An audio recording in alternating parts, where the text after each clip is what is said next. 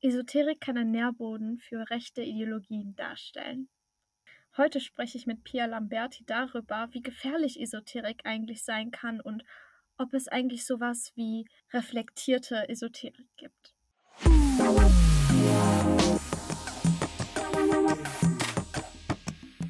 5. Hallo, ich bin Jugendreporterin in NASPA bei Salon 5. Heute spreche ich mit Pia Lamberti über das Thema braune Esoterik. Sie ist nämlich Co-Autorin von dem Buch Gefährlicher Glaube. Und ja, möchtest du einmal Hallo sagen? Ja, sehr gerne. Hallo, schönen guten Tag. Wie definiert man eigentlich den Begriff braune Esoterik und welche Auswirkungen kann dies auf Menschen haben? Ja, ähm, also wenn wir über das Phänomen Esoterik sprechen, haben wahrscheinlich ganz viele Menschen ein Bild im Kopf und haben so Momente, an die sie denken. Wenn man aber guckt, wie definiert man das ganz allgemein jetzt erstmal, ist es gar nicht so einfach. Ähm, vom Begriff her meint Esoterik so eine Art Geheimwissen und demgegenüber steht die Exoterik. Das ist das öffentlich zugängliche Wissen, also zum Beispiel das, das ihr generiert in eurer Arbeit als Journalistinnen. Ähm, und wenn man aber dann guckt, so was packt man denn da eigentlich drunter, wird es schon deutlich schwieriger. Also ist zum Beispiel Yoga esoterisch oder nicht? Es, ich würde sagen, es gibt so Momente, wo Yoga das durchaus sein kann, aber an sich kann Yoga ja auch einfach ein Sport sein, eine Entspannungstechnik. Ähm, das liegt immer daran, auch wie es verstanden und wie es genutzt wird. So, das heißt, es ist schon mal ganz schwierig, Esoterik zu definieren. Und das merkt man auch, wenn man sich die Studien dazu anguckt, dass da alles so ganz wild durcheinander geht über Spiritualität. Dann geht es um alternative Heilverfahren, dann geht es um Yoga. Und da ist es ganz schwer, generelle Aussagen zu treffen. Wenn wir jetzt von brauner Esoterik sprechen, wird das Ganze nicht einfacher, weil schon der Grundbegriff so schwer zu definieren ist. Ähm, bei Grau brauner Esoterik geht es um eine Esoterik, die entweder rechtes, rechtsextremes, rassistisches, verschwörungsideologisch, antisemitisches Gedankengut in sich trägt oder eben von solchen Personen auch verbreitet wird, weil es eben, wenn man sich das so anschaut, immer wieder ähm, ja Wege von der Esoterik in den Rechtsextremismus gibt. Also beispielsweise gab es ja in Deutschland Ende 2022 im Dezember eine Razzia gegen ähm, so eine Reichsbürgergruppe, die den Umsturz geplant hatte. Und da waren auch einige Esoteriker mit dabei, Heilpraktiker. Da ging es teilweise auch um den Glauben an Alien. Das wäre jetzt so ein Beispiel. Mhm. Oder ähm, wer ähm, noch den Sturm auf das Kapitol in den Amerika im Kopf hat, das war vor ja, 2021 war das, ähm, da gab es den sogenannten Schaman. Der hatte so ja Kuhhörner auf dem Kopf und Fell und war bunt geschminkt. Und der ist eben auch so in der, äh, ja, der mag Biogerichte, nennt sich selber ja Schamane, das deutet vielleicht auch dahin und das ist auch jemand, bei dem sich das miteinander verbindet. Das heißt, man hat das eben häufiger. Ähm, die Frage, welche Auswirkungen das hat, würde ich sagen, es ist eben immer gefährlich, wenn Rechtsextreme es schaffen, Räume für sich zu besetzen und ihre Ideologie auch dahin zu bringen, wo sie vorher vielleicht nicht war. Also wenn dann eben man über den Besuch, ich bleibe jetzt nochmal bei dem Beispiel Yoga-Studio, äh, beim Yoga-Studio Flyer findet von Personen, die eben ja ein rassistisches Weltbild haben, an Verschwörungserzählungen glauben und man eigentlich nur Sport machen wollte oder sich entspannen wollte und dann eben darüber doch nochmal andere gefährliche Ideologien eben breiteren Raum finden. Was sind denn einige Beispiele? Wir hatten ja schon Yoga angesprochen für esoterische Praktiken oder Ideologien, die halt wirklich in Verbindung äh, mit rechten, nationalistischen, rassistischen, antisemitischen Bewegungen stehen? Mhm. Also wenn man zum Beispiel auf äh, das Thema Impfungen guckt, dann gibt es ähm, Impfgegner, also nicht Leute, die unsicher sind oder ängstlich sind, sondern wirklich Impfgegnerinnen ähm, schon seit Beginn der Impfung. Und das war auch schon ganz früh antisemitisch aufgeladen.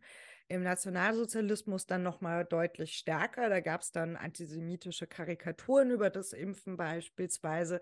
Und das hat sich bis heute so durchgezogen, dass ähm, in so verschwörungsideologischen Kreisen ähm, die Impfung mit antisemitischen Aussagen in Verbindung gebracht wird, ähm, dass dann äh, behauptet wird, in Israel würden nur Wasser verimpft und den Rest der Bevölkerung oder der Rest der Welt sollte durch die Impfung ausgelöscht werden. Das sind auch Aussagen, die findet man im Bereich ähm, der Krebs, in Anführungsstrichen Therapie, immer wieder, ähm, gerade bei der sogenannten neuen germanischen Medizin. Ähm, das ist die Idee, dass man eigentlich gar nicht Krebs hat, sondern dass man einen sogenannten Wasserkonflikt zum Beispiel hat. Also man sei als Kind aus dem Boot gefallen und der Tumor ist eine Folge des verdrängten Konfliktes. Ähm, und die Person Hammer, die das ähm, ja sich ausgedacht hat, der hat dann auch das Ganze wieder antisemitisch ähm, eingeordnet und meinte eben, dass die Onkologen, also die Krebsärzte, dass die alle jüdisch werden in Deutschland und die Chemotherapie nur machen, um die deutsche Bevölkerung auszulöschen. Also Antisemitismus findet man da leider sehr häufig. Ähm, und dann hat man eben noch Akteure, die sehr eindeutig auch rechts oder in rechtsextremen Strukturen sind, zum Beispiel Anastasia. Das ist eine Gruppierung, die kommt ursprünglich aus Russland ähm, und hat sich nach einer Buchreihe benannt, Anastasia. Das ist so eine blonde Frau, die so dem Stereotyp einer Frau entspricht, ne? Sie will ganz viele Kinder haben, ist der Natur verbunden. Also all diese Stereotype werden da genutzt. Und Anastasia ist in Deutschland auch aktiv. Die gehen ähm, gerade in Gegenden, in denen ja nicht so viele Menschen wohnen, Landflucht besteht und bilden da Gemeinschaften, die aussehen wie so Ökohöfe. Ne? Also ganz oft kommen die an und die Leute, wenn die nicht, vor allem, also bis vor ein paar Jahren kannten viele das nicht.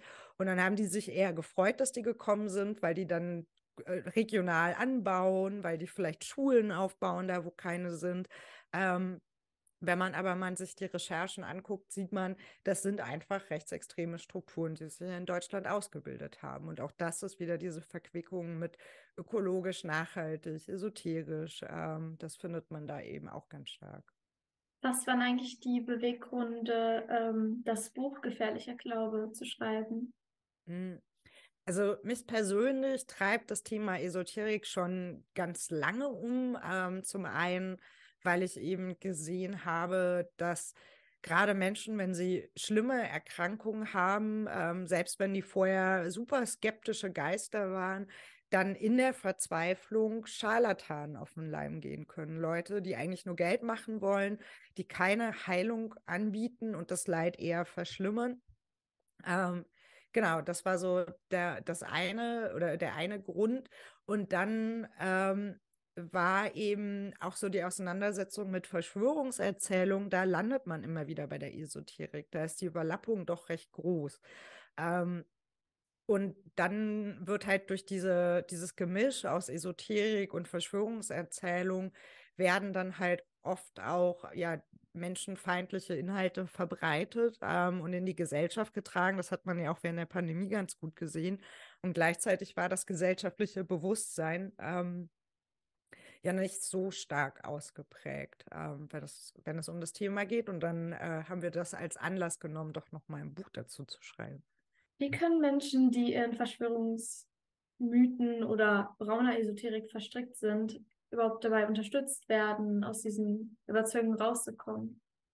Hm, also ich würde insgesamt sagen, man muss bei so Empfehlung immer gucken, geht es um jemanden in meinem persönlichen Umfeld, geht es um eine Zukunftsbekanntschaft oder geht es darum, als Gesamtgesellschaft was zu tun? Ich fange jetzt mal mit dem Individuellen an. Ähm, bei Zufallsbekanntschaften, ne, so der Taxifahrer sagt irgendwas oder die Verkäuferin im Laden oder umgekehrt. Ähm, Genau, äh, da würde ich sagen, da kann man jetzt nicht viel machen. Man hat keine Beziehung, man sieht sich ja wahrscheinlich auch nicht so häufig oder wenn nur kurz. Ähm, aber wenn Menschen in meinem eigenen Umfeld sind, dann hat man da schon Möglichkeiten.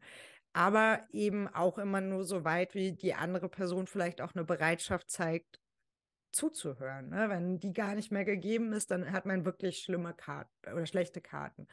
Ähm, was ich glaube, was gut ist, ist, dass man jetzt nicht wartet, bis es ganz schlimm wird und äh, die Person super radikal ist, sondern dass man vorher auch schon mal aufzeigt, dass da gerade problematische Entwicklungen sind. Es kann sein, dass die Person da gerade überhaupt nicht offen für ist, aber dass man zumindest das schon mal kommuniziert und sagt, hier, guck mal, ähm, ich habe das gesehen, ich finde das aus den und den Gründen problematisch. Ähm, Vielleicht können wir ja mal gucken äh, und zu einer Beratungsstelle gehen. Es gibt in eigentlich jedem Bundesland Beratungsstellen, die einen da unterstützen.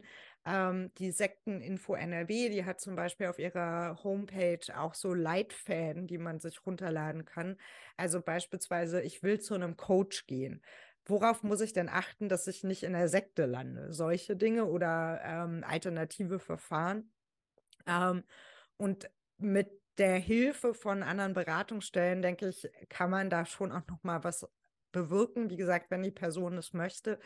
Und ansonsten ähm, neben der Kommunikation, warum das gefährlich ist und dass es gefährlich ist, denke ich, sollte man versuchen, wenn man das kann, eine Tür offen zu lassen, wenn die Person eben vielleicht selber dann irgendwann merkt, dass sie da auf Abwägen ist. Man kann sich ja auch einfach wirklich, ne, es ist eine Krise und man verrennt sich und man hört nicht zu und ein halbes Jahr später merkt man, ach Mist, das ähm, war ja alles äh, nicht ungefährlich und ich habe viel Geld verloren oder ich habe mir gesundheitlich Schaden zugefügt ähm, und das dann das Gegenüber weiß, man, sie kann sich melden mit den Sorgen und dass man sich vielleicht, dass man klar benennt, was gefährlich ist, aber dass man sich nicht unbedingt lustig macht.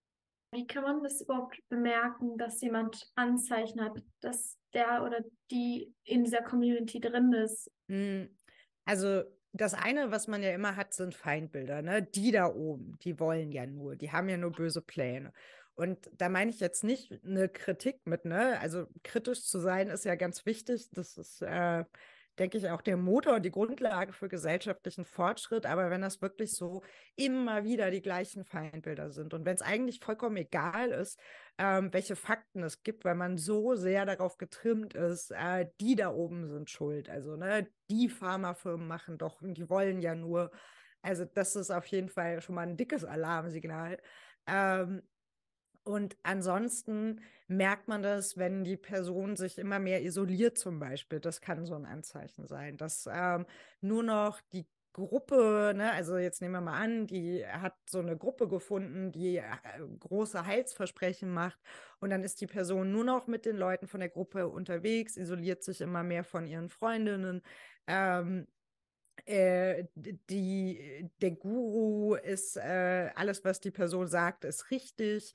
Ähm, und äh, sie bringt enorme Summen an Geld vielleicht auch auf. Das sind alles auf jeden Fall so ganz große Alarmsignale, wo ich sagen würde, uh, ähm, da sollte man wirklich nochmal genau hingucken. Und das ist ja auch nicht alles, was ähm, esoterisch ist oder ähm, erkennt man vielleicht auf den ersten Blick. Ne? Gerade so Kurse, die, so Coaching-Kurse, die dann für Männer wiederum angeboten werden, die wirken dann vielleicht so sehr stereotyp maskulin.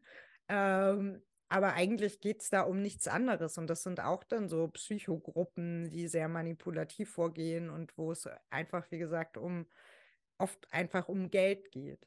Gibt es eine Art und Weise, wie man in Anführungsstrichen gesunde Esoterik praktizieren kann, beziehungsweise kritische Esoterik? Mm, ja, das ist eine spannende Frage. Also ähm, auf der einen Seite, es gibt Gruppen, äh, die das ähm, machen. Also, aber eher so in Bereichen, die ich jetzt nicht unbedingt als generell esoterisch einordnen würde. Also jetzt sind wir wieder beim Yoga. Ähm, die sagen, oh, in unserem äh, Bereich passieren irgendwie so viele krude Dinge, Leute haben Positionen, die wir gefährlich finden und die Aufklärungsarbeit machen. Ne? Und sich damit auseinandersetzen, auch irgendwie, warum, ähm, also wie kann man irgendwie vielleicht auch als äh, men weißer Mensch in Deutschland äh, Praktiken aus anderen Ländern nutzen, ohne übergriffig zu sein und so. Ähm, beispielsweise äh, die Yoginis gegen rechts, die fallen mir da immer wieder sehr positiv auf. Die probieren da wirklich äh, oder nicht probieren, die, die beziehen eine klare Position und sind da auch sehr selbstkritisch. Das finde ich total gut. Ähm, das geht aber natürlich auch nur in Bereichen, die nicht so komplett abgedriftet sind. Also eine kritische Homöopathie kann ich mir zum Beispiel nicht so gut vorstellen, weil Homöopathie ja schon irgendwie auch auf Magie bezieht, äh, sich äh, nur bezieht. Ähm, während andersrum ist ja auch so, gerade auf TikTok und Instagram so, äh, ja, Bewegungen gibt von gerade jungen Frauen, die sich mit Hexen auseinandersetzen oder identifizieren. Und da hat man wiederum auch doch durchaus Menschen, die sehr selbstkritisch sind, die sich kritisch auch mit eben ähm, unwissenschaftlichen Statements auseinandersetzen. Also da ist es durchaus möglich ähm, und das als Form der Empowerments verstehen. Deswegen, ähm, genau, ist das zum einen, man kann das machen, zum anderen finde ich es aber auch immer wichtig, dass man selbst Dinge, die harmlos wirken, können ja in Krisenmomenten auf einmal sehr gefährlich werden. Ne? Also man liest sein Horoskop nur, äh, weil man das lustig findet und das in der Zeitung, die man kauft, jeden Freitag abgedruckt ist. Und in dem Moment, wo man aber eine Krise hat, dann wird das auf einmal handlungsleitend. Also beispielsweise immer dann, wenn es Finanzcrash gibt, ähm, hat man mehr Börsenastrologen, die einem dann erzählen, wie man sein Geld anlegen soll. Und dann hat man eh schon eine finanziell belastende gesellschaftliche Lage und Menschen geben ihr Geld dann eben ja äh, an Scharlatane, die sicherlich jetzt nicht die besten Investmententscheidungen einem ja vorlegen. Wir sind ja schon auf das Thema Medien gekommen und da wollte ich fragen, was für einen Einfluss Medien oder auch vor allem Social Media auf das Thema Esoterik oder die Verbreitung von Esoterik und insbesondere brauner Esoterik hat. Hm. Ja, das ähm, zu quantifizieren ist tatsächlich nicht einfach. Also äh, Zahlen zu nennen. Das ist insgesamt bei Esoterik so, dass äh, wir eigentlich gar nicht so eine gute Übersicht haben, äh, zahlenmäßig. Auch, ne, wann steigt das eigentlich an, wann nimmt es eigentlich ab. Ähm, aber man sieht eben schon, dass Social Media ähm, natürlich da auch stark genutzt werden. Also zum einen eben, was die Eigenwerbung angeht. Auf Telegram gibt es wirklich gruselige Gruppen und Kanäle. Also ähm, nicht nur, was eben ja Verschwörungserzählungen angeht, sondern auch was so alternativ äh, mit großen Anführungsstrichen Medizin angeht, hat man da wirklich, also es gibt so eine schwarze Salbe, die hat, also, oder beziehungsweise so, so eine Reihe an äh, Ansätzen, die, die, die ätzend sind. So, ne, das, ähm, und Leute schmieren sich das dann auf, zum Beispiel auf Pickel und dann haben sie da eine kleine Ätzverletzung und sehen das als Beleg für ihre Heilung. Und das ist schon schrecklich, wenn das Erwachsene machen. Aber das wird dann auch mit den eigenen Kindern oder den eigenen Haustieren gemacht, denen dann Verätzungen zugefügt werden. Und das ist schon echt gruselig. Ähm, Instagram, TikTok, da haben wir halt viele auch Influencer, die auch in der Pandemie von so äh, esoterischen Themen eben auch zu Anti-Impfhaltungen gekommen sind, da auch noch mal stärker eben in dieser ja Anti-Corona Bewegung etabliert waren. In den USA hat man das auch beispielsweise mit QAnon. QAnon ist dieses verschwörungsideologische ähm, ja, Netzwerk äh, von Leuten, die eben glauben, dass Kinder entführt würden, um daraus Verjüngungsmittel zu erstellen und solche Dinge. Ähm, und da gibt es die sogenannten Pastell-Moms. Ähm, die immer alles so ganz schön im Pink posten auf Instagram, das aber mit extrem menschenfeindlichen Inhalten kombinieren. Und die haben halt darüber natürlich auch nochmal eine andere Reichweite, dass das auf den ersten Blick so harmlos wirkt, aber dann eben, wie gesagt, echt, äh, ja, schon harte Inhalte sind, die darüber verbreitet werden. Ähm, und auch sowas, äh, also es gab ja schon immer auch so Schenkkreise, ne, dass man, äh, du gibst so und so viel Euro und dann kriegst du das Zehnfache zurück und das war immer nepp. Und das war ganz oft, dass das ja eigentlich offline stattgefunden hat. Das hat man mittlerweile über WhatsApp-Gruppen. Also natürlich spielt das Netz da eine extrem starke Rolle, auch nochmal die Leute anders zu erreichen. Und gerade ja auch in der Zeit der Corona-Pandemie, wo ja ähm, die Menschen vor allem sich digital ausgetauscht haben, hat das ja nochmal eine stärkere Bedeutung gewonnen gehabt. Hm? Was können denn eigentlich Schulen und Bildungseinrichtungen tun, um SchülerInnen vor, dem, äh, vor den Risiken und Gefahren von Esoterik, vor allem brauner Esoterik zu schützen? Hm, also, ich glaube, über also Themen wie Wissenschaftsfeindlichkeit, aber auch eben genau ne Phänomene wie braune Esoterik zu thematisieren. Das ist ja schon mal ein erster großer Schritt, wenn das passiert. Wir braucht dafür jetzt nicht ein eigenes Schulfach vielleicht, aber zumindest, dass man eben stärker auch noch mal solche Gefahren diskutiert, weil die sich ja auch historisch einfach durchziehen. Also das heißt, man kann darüber im Geschichtsunterricht sprechen, aber auch im Bereich Politik. Was bedeutet das denn für eine Demokratie, wenn alle plötzlich nur noch Geheimwissen hätten? Weil eine Demokratie will ja genau das Gegenteil. Die soll ja eigentlich Wissen für alle Menschen zur Verfügung stellen. Das ist ja, oder Debatten öffentlich haben mit Zugang. Also das ist ja nochmal ein anderer Ansatz. Ähm, also da ähm, die ja, Schülerinnen unterstützen, was so das Wissen angeht und ich glaube auch vor allem, was Strategien angeht. Also Wissenschaftsleugnung ist ja so ein elementarer Kernbestandteil der Esoterik, aber auch was, was wir bei der Klimawandelleugnung ganz stark sehen. Und ich bin immer davon überzeugt, dass wenn man die Strategien kennt, die dahinter stehen ähm, dass man dann auch besser in der Lage ist, das einzuschätzen, selbst wenn man das Thema nicht so gut kennt, weil dann ein Alarmglöckchen schrillt. Ähm, genau, und sowas können und sollten Schulen, denke ich, auch ähm, jungen Menschen beibringen, ähm, weil es einfach viele Leute gibt, die versuchen, auch Erkenntnisse zur Klimakrise zum Beispiel zu attackieren und anzugreifen. Und da brauchst halt eine Gesellschaft, die in der Lage ist, sowas zu erkennen. Das war die letzte Frage. Ähm, danke auf jeden Fall für deinen Input heute. Sehr mhm. gerne doch. So, an alle, die zuhören, ihr könnt uns bei Instagram folgen, bei Salon 5 unterstrich oder auch TikTok, derselbe Name. Und ja, danke, dass du hier warst und ich wünsche euch allen noch einen schönen Tag. Tschüss. Tschüss.